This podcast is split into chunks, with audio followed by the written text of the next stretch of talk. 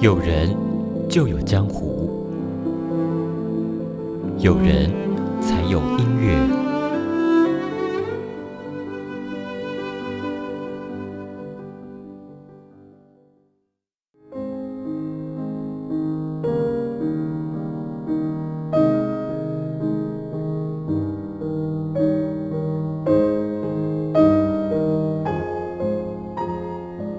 疫情冲击启发了我们，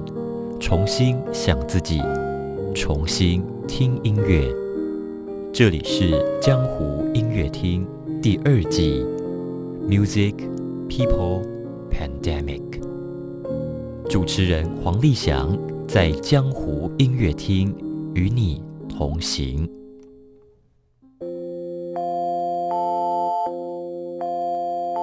你是个小孩。吵吵闹闹，在街上玩耍。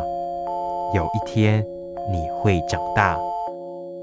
We will, we will rock you。我们将要震撼你，我们要让你摇滚起来。江湖的皇后，不朽的经典。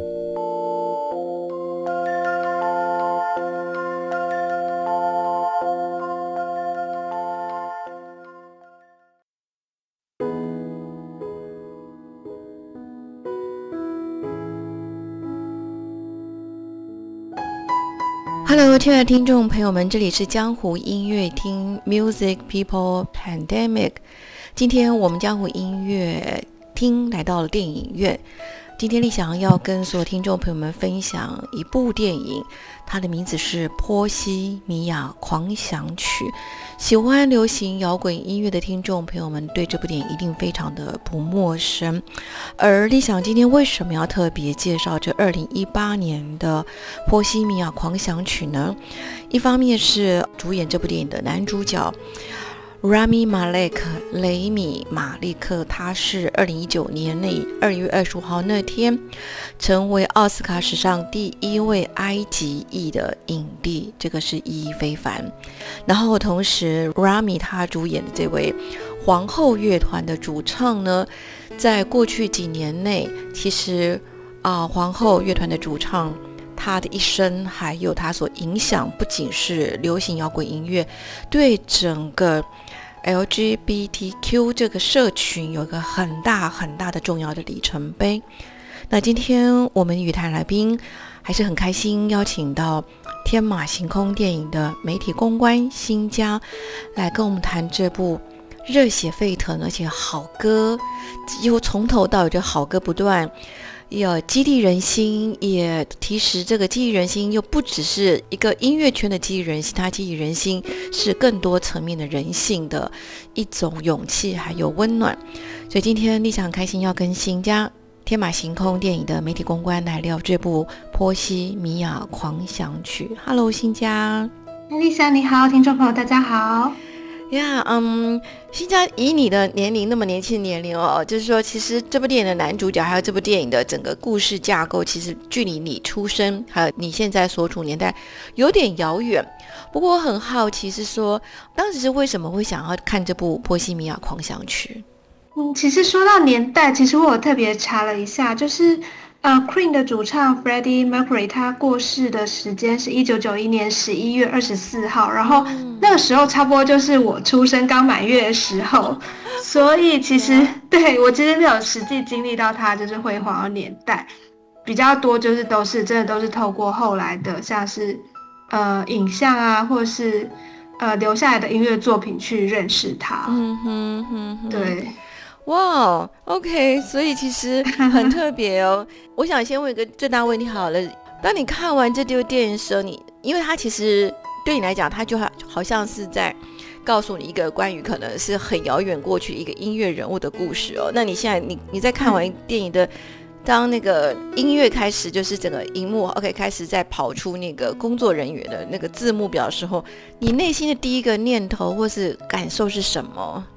我觉得其实这部电影让我觉得最感动的地方是它的监制，哎，哦，怎么说？对，因为他他是就是呃，Freddie 他的团员就 Queen 的成员，吉他手 Brian May 跟鼓手 Roger Taylor 他们亲自监制的作品。嗯，然后这件事情我觉得还蛮感动的，因为我觉得。一部电影，不论说我们大家用什么样的角度或者什么样的视角去评论它，但是至少我觉得他是这两个就是已经七十几岁的老先生，他们去回望他们过去呃青春时代跟他们的这位已经不在的战友的过去的一个回忆的集大成者。哦，所以你其实蛮感动的是那个监制，就是说整个 production 这个 team 是他当年的这个战友，已经七十多，OK，算是一个对他们七十多了 grandpa 的一个一个这样年龄层，而仍然大家一起共同将过去集体的那种青春的回忆，把它重新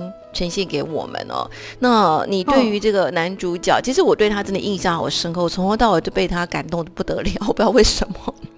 我觉得，呃，是我从头到尾就因为因为以前看过那个《博物馆惊魂夜》，对不对？惊魂夜，他演那个法老王，对不对？对，然后呃，还有《恶魔岛》，他演其中的一个，算是第二男主角哦。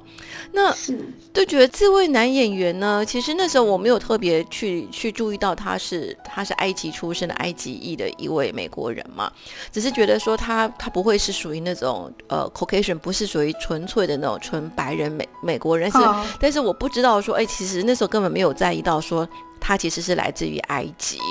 结果呢？所以那时候，当当他得奖的时候，奥斯卡得奖的时候，大家说他是奥斯卡史上第一位埃及影帝的时候，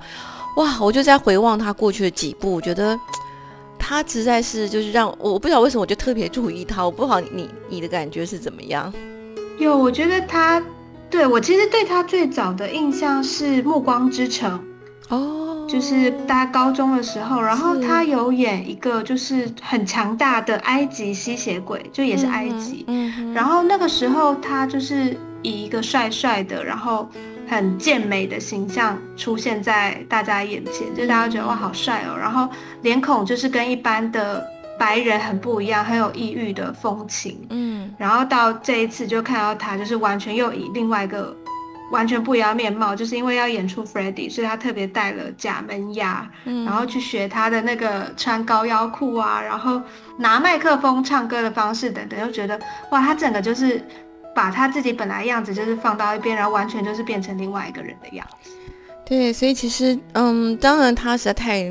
那一年就是说，虽然是竞争者非常的多，不过他真的是与就是整个特别的突出，那实在。呃，让人觉得很感动，他的那些演出。不过，真的是他其实很像是相当多的好莱坞的演员一样，是就是说非美国裔的演员，其实一步一脚印走到那一天，非常的不容易啊。所以他个人，Rami 个人，还有这个 Freddie，就是皇后乐团的 Freddie，两个人在里面这种真实的 Rami 跟皇后乐团的 Freddie，他们真实的人生，可是同样出现在一起放在这位一位埃及裔的杰出的演员身上。我就创造出好多很震撼的、很迷人，到到现在我都会觉得他的眼神，包括戴假牙各方面，印象很深刻，让我非常的有一种渴望再去重新听皇后乐团的歌曲。那我就很好奇，新加的皇后乐团对来讲，是是一个上个世纪的一个超级乐团哦。那你在看《波西米亚狂想曲》之前就喜欢这个乐团吗？还是？嗯，皇后乐团其实二零一六年的时候有来过台湾，嗯哼，就他们那个呃，Brian 跟 Roger 还有另外一个也是英国的有流行歌手 Adam Lambert 一起来过台湾演出，然后我印象很深刻是那时候就是票卖蛮贵的，然后但是就是大家回响很热烈，然后因为其实我大概是大学左右有开始听一些就是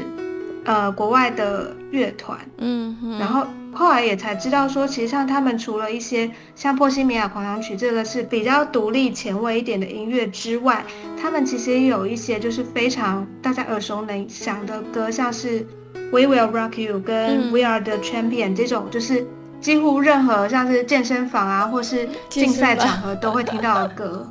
哦，你应该提到你有去健身房，OK，这个很有事，很有意思呀。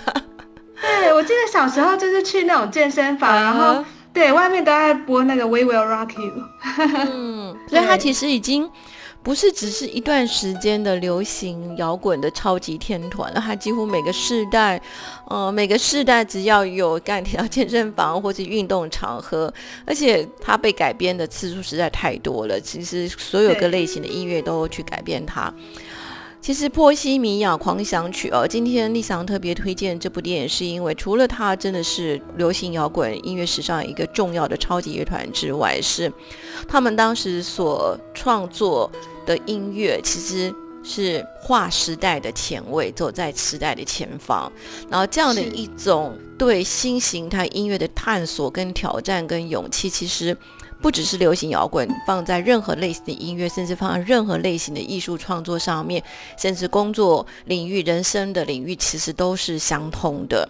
所以，其实这部电影呢，虽然乍看之下好像是一个好莱坞式的一个音乐摇滚音乐电影，可事实上，它对于疫情后的我们来说，具有一种独特的激励人心的一种温暖跟鼓舞哦。所以今天我很开心能够再请到。天马行空的媒体公关新家来跟我们聊这部《波西米亚狂想曲》。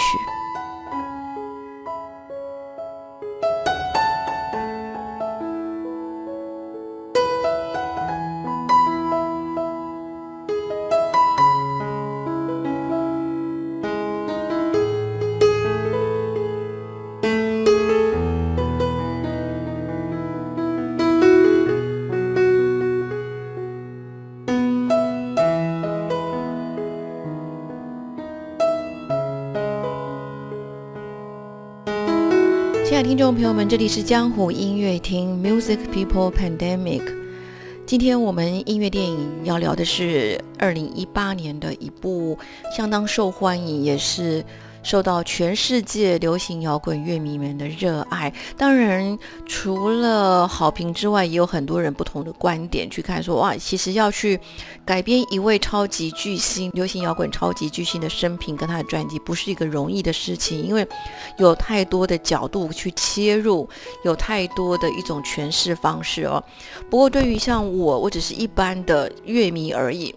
我跟新家一样，就说其实对皇后乐团的理解，不是像真的那种超级专业的流行摇滚乐迷一样，我们都是在很多不同场合听到它历久不衰的经典名曲。那其实，呃，在上一段我也跟听众朋友们分享，我在看这部电影的时候，其实让我印象深刻是从头到尾这个 Rami 这位。埃及裔的男主角从头到尾紧扣着我的心，他的演出不知道为什么，而且当我看完之后，新家我立刻又再去找出当年那个博物馆惊魂夜跟呃恶魔岛这些电影哦，呃，那你呢？你你以一个专业的电影公司的媒体公关，你。你怎么看这个 Rami 他的崛起？跟但是我觉得有点可惜是他在二零一九年拿到奥斯卡影帝之后，后来他就开始去选择他想要去演的演的角色了，他不再去演那么商业的东西了，开始想走自己的路了。可是我们我总是去期待他还可以再拿第二座的奥斯卡。我觉得他还年轻，应该是还有机会。嗯哼。而且他后来，我记得他有演一个影集叫做《黑客军团》，然后这个对作品其实有让他就是人气啊什么，就是有再到另外一个层次。我觉得他之后还是非常受到期待的。是，那我想请教一下新家，就说，呃，这么多年来哦，在整个电影的整个产业当中，有非常多的。电影去描绘这种像这种很厉害的这些流行歌手的故事哦。刚才在上一段新家，你有提到，当你在看完这个《波西米亚狂想曲》时候，你第一个感动的就是，或是深印象深刻是整个电影的监制是 Freddie 他的战友们一起的监制。所以其实《波西米亚狂想曲》就我搜寻到得到恶评不好的评论的其实不多，因为大家想说你的战友，全世界还有还有谁比你的战友更了解你这个人呢？对不对？是，因为其实对那时候其实看到比较多乐迷，呃，稍微有维持的地方是对于呃 Freddie 他的性向，还有他的一些私生活方面有点过于轻描淡写，或是有点把他导向有点像是最后浪子回头的那个好莱坞的的公式里面。对，因为其实，在乐迷。眼中，他其实本身就是一个非常前卫，然后非常无惧于他人目光的人，所以他的作品其实也是非常对于性啊，或是对于欲望是保持非常开放的态度，而比较不是像电影，就是他好像对于自己的性向或是对于自己的欲望觉得有所罪恶感，然后导致最后就是决定浪子回头这样子的形象，就是会会让乐迷会觉得说比较不太一样。但是其实我觉得传记电影的难题就是，我觉得评论或是要拍传记电影最大的难题就是这些事情在成为一个好故事、好电影之前，嗯，首先他是一个活生生的人，是一个曾经活生生的人的故事，然后而且他的亲友、他的家人也都还在世，所以我觉得他们势必是会要对他的家人、他以及他生前的一些选择。做出一些尊重，嗯，所以我其实是也不意外，就是像是 Brian 还有 Roger 他们会选择这样子的方式去呈现，嗯，就是 Freddie 的故事。而且我觉得其实电影里面有一段，就是他们后来成名之后，到美国接受记者访问，就记者会上，是，然后就是所有记者都在问，就是 Freddie 他的性向啊，然后他的性生活啊，或是他的各种。绯闻等等，然后旁边的就是其他人，Brian 啊，Roger 就一直说，呃，我们现在就是回归到讨论音乐，回归到讨论音乐。所以我觉得其实某种程度上来讲，这一段戏其实也回应了就是这个问题，就是我觉得他们其实还是希望大家把焦点放回拉回，就是 Queen 这个乐团的。音乐的传奇，还有 Freddie 带给大家感动，所以他们最后做出这样子的选择，我个人是可以理解的。对，哇，新疆讲的真好，我刚刚我好喜欢，我好喜欢你呃所传达的两个字是尊重，尊重在世的人。就是说 f r e d d y 他离开了，然后任何的传记电影一出来的时候，其实观众朋友们就是我们，我们纯粹是观影娱乐的心情。但是，呃，这个监制还有尤其这个战友的监制，被你这样讲，我觉得，哎，我能够理解到那个尊重了，就尊重在世人的感受。毕竟他们还在世，而且他们 f r e d d y 离开他们已经很难受了哦，就是对他们来讲已经是人生中的一件事情发生。但是监制又能够尊重到在世的家人的感受。然后想说，新家讲到讲到他的性别各方面，当然在当年的时候，呃，讲到同性恋，当时不是那么样受到一般社会大众所能同理心的包容去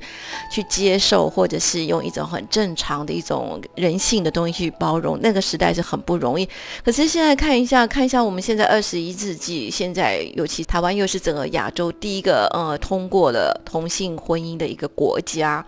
以你就是你这个时代，就是你这个时代，就是新疆你出生的时候，这个呃异性同性大家不同的这种尊重，已经跟当年已经差别很大了。所以，我我很想很好奇，想说新疆你的成长背景当中，你有感受到你身边的同学朋友们，他们曾经是因为，或者是现在也是因为是同性的关系而受到一种压力或一种压抑吗？其实坦白说，我觉得我小时候，其实，在台湾，大家对于这个东西其实还是很陌生、很排斥耶。哦，小时候，OK，对，像是在学校有一些可能是呃个性比较比较有女性倾向的小男生，很容易被欺负。哦，你成长背景还有这样的经历哦？有，而且有时候我觉得最有时候最让人难过的事情是，有时候欺负反而是从老师开始的。哦，是吗？哇，OK，因为老师年纪比你们大很多啊，所以他还是在，对对，他才是在属于比较旧时代的观点。东西就是还是很根深蒂固。哦，新疆，你这样你这样真实讲，还真的还蛮赤裸裸的。我就说真的没有注意到哎，因为我真的没有注意到，我的小时候我印象中会有点欺负那个女性化的男生，是班上的那些呃。身材比较壮硕的，或是个性比较嚣张的男生，哦，男生去欺负男生，然后那女生呢？反而是说，如果女生当中有呃 lesbian 同性恋女生，女生不会去欺负女同性恋，就是小时候啦。但是我我好像比较不会哦。但是我我我自己的成长背景当中，我是亲身亲眼看到是男生会欺负男生。我知道有女生女孩子她本身是喜欢女生的，可是然后班上女生也知道，可是她没有去欺负那个女生，甚至有时候会保护她，很奇怪哈，还蛮有趣的。可是你提到是老师反而会欺负他，哎，其实这个可以理解耶，因为老师老师可能年纪比较对，就是他们会用一种就是想要矫正你，就哎你不能这样子娘娘腔的态度，然后因为他们展现出了这个态度，就是让其他同学觉得说，对你这样子展现出这样子阴柔特质是不对的，所以其他人就会跟着老师去加深说你是不对的这种印象。哦，理解了。对，那你看这部电影，当你在看这部《波西米亚狂想曲》时候，Freddie 对于 LGBT 这个世界来讲，他是一个蛮蛮重要的一个人物。你看这部电影的时候，你有针对这个你有什么样的感受？我其实对于他跟他前妻之间的感情很感动，哎，嗯哼，嗯就是他前妻其实是第一个看出他有这样子倾向的人。嗯，就包含他们刚认识没多久，然后他帮他画上了第一道眼影，然后帮他告诉他说他穿上女装其实非常有魅力，然后再到后来发现他们之间的关系其实不是那么的如表面上的和平，他其实心心中另有所向。嗯我觉得他前期真的是就是支撑他去面对自己的一个很重要的关键人物。嗯，对，就是那个 Mary。是。今天立翔希望能够推荐这部电影啊，《波西米亚狂想曲》给所有听众朋友们呢，也是希望呃能够提供大家一种更宽阔的人性的视角来看我们身边的这些人。那，所以，我们今天《波西米亚狂想曲》，我们今天聊到今天很大的重点哦，就是这个主唱 Freddie 他的这个人生，从他觉得他是异性恋。但是 Freddie 新家你不能否认，Freddie 很幸运，他他遇到他的前妻了，对不对？是，好真的。然后他还在摸索，他可能是双性，到后来其实他知道，他知道哦，他还是他爱的还是男人。到后来这个整个过程，好，所以《波西米亚狂想曲》呢是一部非常多层次的一种可以跟大家分享的一部好电影。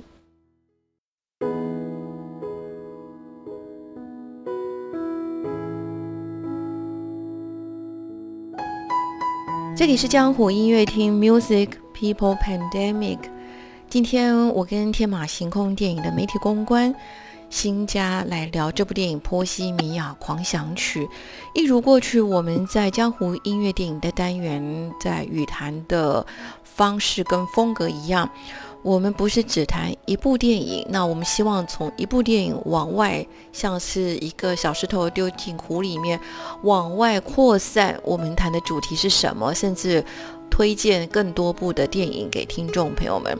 新家，我想说，这么多年来哦，就是说，我知道天马行空电影还有很多其他你们的同行的电影公司，这些年也在推，也在行销，也是发行相当多。呃，相关同性主题的电影哦，就你们家电影公司，还有你的同业电影公司当中，有没有哪几部关于 LGBTQ 这样主题的电影是是你觉得印象非常深刻又蛮蛮独特的，可以分享给我们听众朋友们呢？我自己的话，我其实很喜欢，就是二零二零年左右的时候，有一部日本电影叫做《午夜天鹅》。然后，午夜天鹅，对它，它是一个就是以跨性别舞蹈工作者为主题的电影。嗯哼。然后，其实我觉得最特别的地方在于，因为其实大家都知道，日本是一个对于呃 LGBT 这个题材比较保守的国家。哦，OK。对，嗯哼。然后，其实我记得那个时候就是有看导演他受访，他就有特别说提到台湾，就是他说他觉得台湾是第一个就是在。通过就是同志婚姻的国家是一件非常了不起的事情。那日本在这方面就是还看不到车尾灯，所以他希望可以借由这部电影，就是带给大家更多包容的眼光跟视角。是，所以这部电影的在台湾上映的片名就《午夜天鹅》。对，午夜天鹅，可以跟我们简单讲一下这个大概的故事吗？然后吸引我们听众朋友再去串流平台看这部电影。是，他故事其实没有很复杂，主要就是有一个在那种人妖秀舞厅工作的舞者，嗯，然后他就是每天就是在台上就是卖笑，然后跳有点蹩脚的天鹅湖，就不是那种很优美的，嗯，很优美很正式的天鹅湖，是那种比较有点诙谐性质、取悦观众的天鹅湖。然后他本身就是是一个跨性别者。就是从男生变成女生，然后就是他没有完全变性，他就是希望存到钱之后可以去变性。然后一直以女性的身份跟装扮在生活。嗯后来有一次，就是他遇到了一个就是非常有呃芭蕾天分的少女，但那少女就是遭到家人妈妈家暴，所以无家可归，所以他就收留了这个少女。然后他有一次就是看到这个少女在他们平常工作的夜总会，呃，休息时间一个人在跳芭蕾，他觉得真是太美了，所以他觉得这个少女完全就是集结所有她梦想的元素，包含美丽，然后纤细的身体，嗯。然后优美的舞姿，还有就是看着她，她也蔓延出一种就是想当妈妈的母爱。所以他决定说，他不论如何，他就是要倾尽自己的能力去帮助这个少女圆梦。因为学芭蕾，其实我们都知道是非常需要金钱的支持，嗯对，所以他就是更加努力，就是去工作，然后跟这个少女相依为命，然后要支撑她学习芭蕾，然后成功登上舞台。他就是一个就是两个游走在社会边缘的人相互扶持，然后相互嗯照顾彼此，让彼此感到温暖的故事。是，所以这部是在对二零二零年的在台湾上映但，不过现在我们在串流平台上一定可以看到这部电影，对不对？是可以，午夜天鹅，嗯，这名字蛮蛮有意思的，午夜天鹅。对，那除了午夜天鹅呢，你有还有其他推荐的电影吗？嗯，然后其实，在看，因为我最最近有重看《波西米亚》，其实我看到就是，呃 f r e d d y 他在就是想要探索自己究竟是不是真的比较喜欢同性这件事情的时候，其实我一直有想到，就是一部法国电影叫做《八五年的夏天》，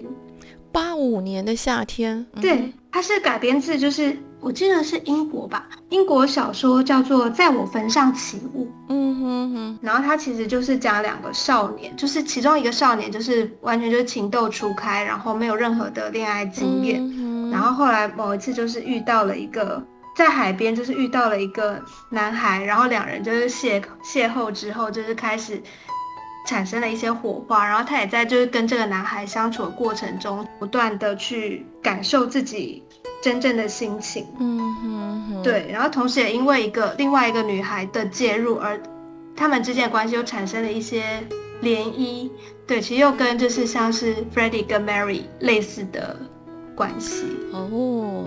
对，其实听众朋友，你们知道吗？其实为什么特别请这个新家来跟我们分享这些电影，一些好看好电影？因为新家其实是会看很多像。呃，我们可以说是比较非主流的电影哦，因为其实，在台湾呢，就是好莱坞的电影都有一些美商的分公司都有做很大的行销。那我也知道说，相当多的听众朋友其实很喜欢，很喜欢，也想探索一些比较非主流的电影。所以今天新加为我们带来了一个是日本的二零二零年的《午夜天鹅》，然后另外一个是法国的电影，八五年的，就是一九八五年八五年的夏天是吗？八五年的夏天，，对，法国电影。对。那新家有没有呃哪些？还有没有是任何的非主流电影是在讲述女同性恋的故事呢？女同志的话，前几年最有名的就是《蓝色是最温暖的颜色》，还有像是前两年很热门的，就是《燃烧女子的画像》。哦，就一样，都是比较以女性之间的关系去去探讨他们之间的暧昧，还有最后遇到的一些情感上的波折。嗯哼，那另外比较最知名的，前几年也是奥斯卡强片《Carol》，就是台湾好像翻作《因为爱你》。嗯哼，因为爱你对对对，对，就是也是关于阶级跟同性之间的差异而产生的一些比较悲伤的爱情故事。嗯对。呃，你现在所任职的这家公司天马行空电影，在你们这些年嗯来所推出发行的有关同志电影，卖座最好跟卖座最不好的是哪两部？哎，这个好难哦。我记得《午夜天鹅》还不错，我嗯哼午夜天鹅》是我们公司发行的，但是因为那个时候比较不巧，就是我们发行的那个时候是刚好有疫情。虽然说那个时候二零二零年台湾还没有太严重的疫情，但是确实还是有稍微影响一些观众朋友进戏院的意愿。嗯哼，不然的话，那一部，因为他，我觉得导演很有限，是他是拍了一个这样子这么边缘的题材，但是他找了一位日本非常当红的偶像，叫做曹建刚，就是之前 SMAP 的，哦。对对对，就是找了一位非常嗯有人气，然后可以带流量、带流量的男演员来，嗯他就是全程就是几乎整部片都浓妆、戴假发、穿高跟鞋演出，嗯，所以他的粉丝那时候就是还蛮也是蛮捧场，而且就是也因为他而接触了这个题材，接触了这个故事。嗯哼，那有没有过说你在发行的过程当中是一个非常好的电影，但是被市场或是影响了而卖出非常不好？我们需要再重新拿出来，请听众朋友们到串流上观赏呢？我觉得其实很多耶，讲一讲一部嘛，讲一两部来。嗯，我们其实之前有演一部叫做中文片名比较没有那么好听，叫做《他奶奶的变装皇后哦，OK，》。对，是哪一国电影呢？它是英国电影，英国电影。然后对它一样也是以一个变装王后为主角，嗯但是它比较不一样的是，她是一个出生中产阶级的变装皇后，嗯哼然后她的妈妈跟她的阿妈其实都非常支持她的工作，嗯哼，她就还会跟她阿妈就是一起分享，就是阿妈有一些好看的衣服，就是也会分享给她这样子，然后还会一起去买假发。哇哦，对，就是他尽管是一个在一个很开放的社区，然后有很开放的家人，嗯但是当他在做变装表演的时候，他还是得到很多不谅解。就像刚才我们前面其实有提到说，就是可能有一些对这个族群比较没有那么熟悉的，可能其他领域的人，像是她的前男友就是一个做金融业的人，所以觉得他其实自己本身也是同志，可是身为同志，他还是觉得说做变装皇后是一个很不入流的工作。嗯哼对，就是我觉得他讲的东西好像又超越了那个认同或是性别本身，而是是你本身同样是同志，但是同志之间又分了等级，。嗯哼哼哼，对，就是她前男友可能就觉得说，呃，我们如果两个人都是金融业的 gay 的 couple，其实是还不错，但是我不能接受你是一个变装皇后。对啊，所以每个人对想法真的很不一样哦。对再说一次这个独特的片名？它的英文片名叫做 Jump Darling，Jump 嗯哼 Darling，跳跃吧，Darling。嗯哼，然后，但是台湾的片名叫做《他奶奶的变装皇后》，因为它其实很大部分的篇幅是在描写他跟他有失智症的奶奶之间的一些互动。很有意思哦。我们今天很开心，跟着新家又知道更多部有关相关题材的好电影。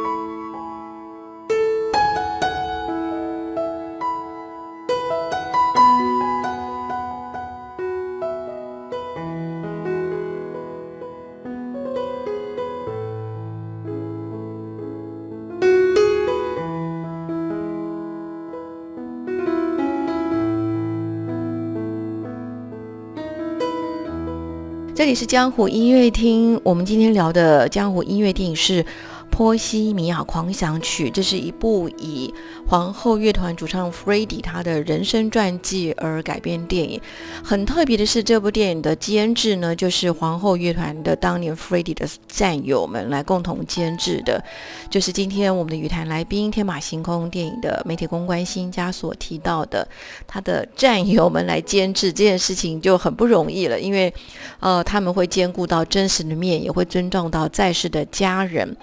呃，在很多的像新加，在很多的音乐电影当中，尤其是流行摇滚音乐的一些主唱电影，我们都会注意到说，他们的整个发迹过程当中都有一些传奇录音室哦。当然，现在传奇录音室已经没那么稀奇了。不过，在像皇后，包括像那个火箭人啦、或早期那些 Beatles，呃的所有的整个发迹过程当中，因为他们的创作就是经由录音室呃去把它制作成一个专辑，让全世界的我们听到。但是就是有一些传奇录音室，今天在我们私下聊的时候，呃，新家有说，哦，一想《波西米亚狂想曲》里面的录音室，好像还延伸出另外一部电影，对不对？对，是就是去年台湾有上映一部电影叫做《摇滚农庄录音曲》，它的英文片名我刚才看了一下，就叫做《Rockfield: The Studio on the Farm》。好，中文片是摇滚农庄录音趣，乐趣的趣，对，哦就是它思哦。对 OK 因为其实《波西米亚狂想曲》里面就是也有也有拍到这个录音室，就是他们那个时候在录《波西米亚狂想曲》那一章的时候，他们不是就是整团被送到一个嗯哼，就是农庄去，就是在那边关起来创作嘛，就是那个录音室。哦，那你说这部电影是在二零二一年的时候上映，那不就是疫情期间上映吗？对，我记得就是台湾疫情大爆发之前上映，就还蛮有趣，因为它其实就是在讲这个录音室，它本来大概从一九七零年到两千年，很多经典录音作品其实都是在这个录音室录的。然后它其实就是一对兄弟，他们就是住在英国威尔斯的一个乡村，就是继承了爸爸妈妈的农庄，嗯，一个农场，然后就有养鸡呀、养牛啊、养猪等等。然后他们兄弟因为非常热爱摇滚，所以他们就决定就是要不务正业，把农舍的阁楼改建成一个简单的录音棚，然后还把就是对就是养猪的饲料袋拿来当就是隔音海绵这样子，就是打造了一个录音室。可是新家等等一下，那那些动物都还在吧？对不对？还在还在，就是他们就是那在录音的时候，在录音的时候不会那些动物的叫声或是那些声音不会录进去吗？会，就是。就是他们就是等于是有点把整个团，就是可能把音乐人就关在那里，然后就与世隔绝。他们就在里面创作，然后就是跟着农场一样，就日出而作，然后日落而休这样子，然后就是跟着猪啊、鸡啊这样子一起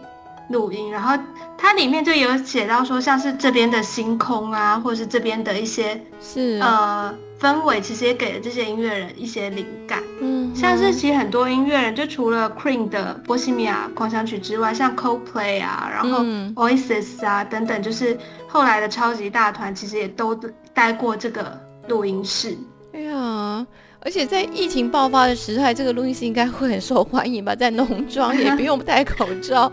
然后只是，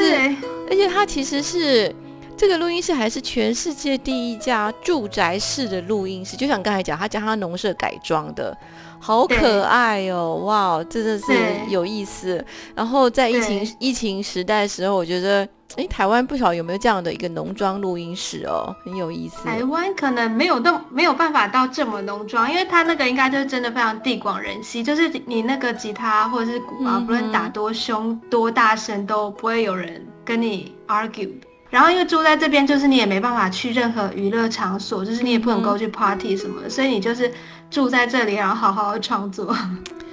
好，今天新家又为大家推荐一部在二零二一年上映的，在疫情时候上映哦的摇滚农庄录音去，去是乐趣的去。哇，我好关心哦，这部电影的在台湾的票房如何呢？新家你知道吗？我不太清楚哎，不过我知道那个时候的确蛮多，因为他实在是有太多太多乐团人的现身说法，所以那个时候非常，我记得蛮多乐迷或是一些呃音乐相关的团体有去包场看。嗯，对，因为他就是有非常多，就是像 Oasis 有谈说，就是他们就有在这里面谈说他们为什么会解散啊等等的，然后他们可能就是他们当时一起在这边隔离。创作的时候有发生一些事情等等的，就是其实还蛮多，有点像是一个就是八卦大集合的作品，然后它资讯量非常庞。OK，哎，你这样讲蛮有意思的。其实照很多一些知名的呃传奇的录音师，确实是那个八卦的那个大集合体哦。讲到录音室，台湾像早期的唱片产业，什么白金录音室啦，一些也都是蛮传奇的，真的是天王天后们都在那个地方熬夜，然后整天这样没日没夜录音，然后。呃，夹杂了很多很有意思的趣闻在里面，当然也有很辛苦。像我以前工作的时候去录音室是是非常辛苦，但是当然也有些蛮好玩的过程了。哇，我们今天波西米亚狂想曲，其实呃音乐电影在整个的呃电影史上面其实真的不容易拍了。不过波西米亚狂想曲是因为是它歌曲实在是太好听了。还包括像之前早期还有梅丽斯翠普又重新演的《妈妈咪呀》，然后后来在呃《波西米亚狂想曲》上映之后的隔半年，又有在讲我们的强哥火箭人的电影也上映了，是，还有就是后来又是瑞尼提维格人生最大的又再一次大放异彩的朱迪。朱莉这部电影也是讲他个人，然后也有提到他对同性同志歌友的一种支持。哇，那我想，我想问一下，从欣赏电影到回到电影人这个工作上，现在就你在做一个电影发行公司的媒体公关来说，呃，音乐电影类的发行的行销，对你们来说是容易的吗？还是不容易的？在那个行销宣传上面？坦白说，我觉得如果是传记相关，我觉得没有很容易，因为。传记的话非常容易，就是评价会很两极。因为坦白说，不论你用什么样的角度切入，或是你用什么样的观点来呈现，其实一定是势必不可能满足所有的乐迷。然后，当它呈现出来的东西跟乐迷心目中，呃，那个样子有所落差的时候，其实是非常容易招来负评的。嗯哼。我觉得其实没有那么的容易，当然也有跟就是这个传记的乐团啊，或者是音乐人本身的知名度跟共鸣度，当然也是会有影响。但当然像波西米亚、像 Queen 的话，当然是毋庸置疑，就是绝对是非常火热的。嗯，但是当然也有一些比较小众或是可能比较久远一点的音乐人，可能就是的传记故事的话，可能就是会比较难在被大众就是特别关注。哇，今天呃非常的开心，我们跟新家在从《波西米亚狂想曲》这部二零一八年的非常重要，在在讲皇后乐团主唱 Freddie 一生的传记电影，一直聊聊到我们往外扩散，也聊到了同志的世界，然后我觉得很高兴，今天新家讲了两个字，这两个字其实一直也是在我心中一直都蛮重要的，尊重。就是尊重性强哈，就说，因为我很熟悉我们这个圈子，大家觉得很习以为常的，呃，有同志的朋友，甚至很好的朋友，是我们的，就是我们身边那么很很好朋友。可是你跟我都曾经经历过有不同的，也许是更大族群的人对这个圈子的不认同，甚至一些有一种叫什么？呃，情绪上的暴力，我可以这样说吗？情绪的暴力，可以，对对对。不过呢，呃，其实今天我们今天生而为人嘛，我们就还是回到尊重。也许你可以不同意我，但是大家彼此尊重不一样的想法。呃，我们透过新家这样的电影人来聊《波西米亚狂想曲》，希望能够给听众朋友一些不同的。欣赏的视角，在串流平台上可以再看这部。那今天新家，你很高兴，今天你又帮我们带来了另外一部日本电影《午夜天鹅》，还有法国的电影八五年的夏天，以及英国的电影《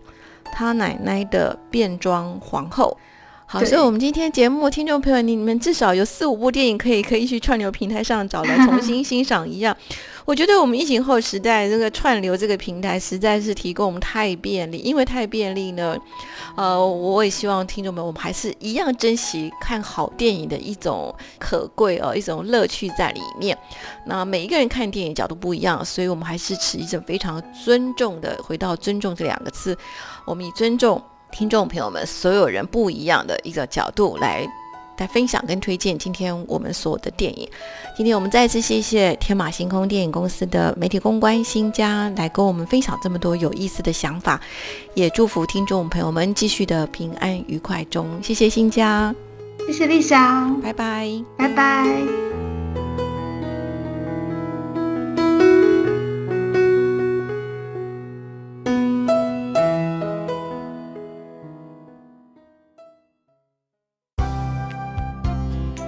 本节目由文化部影视及流行音乐产业局指导播出。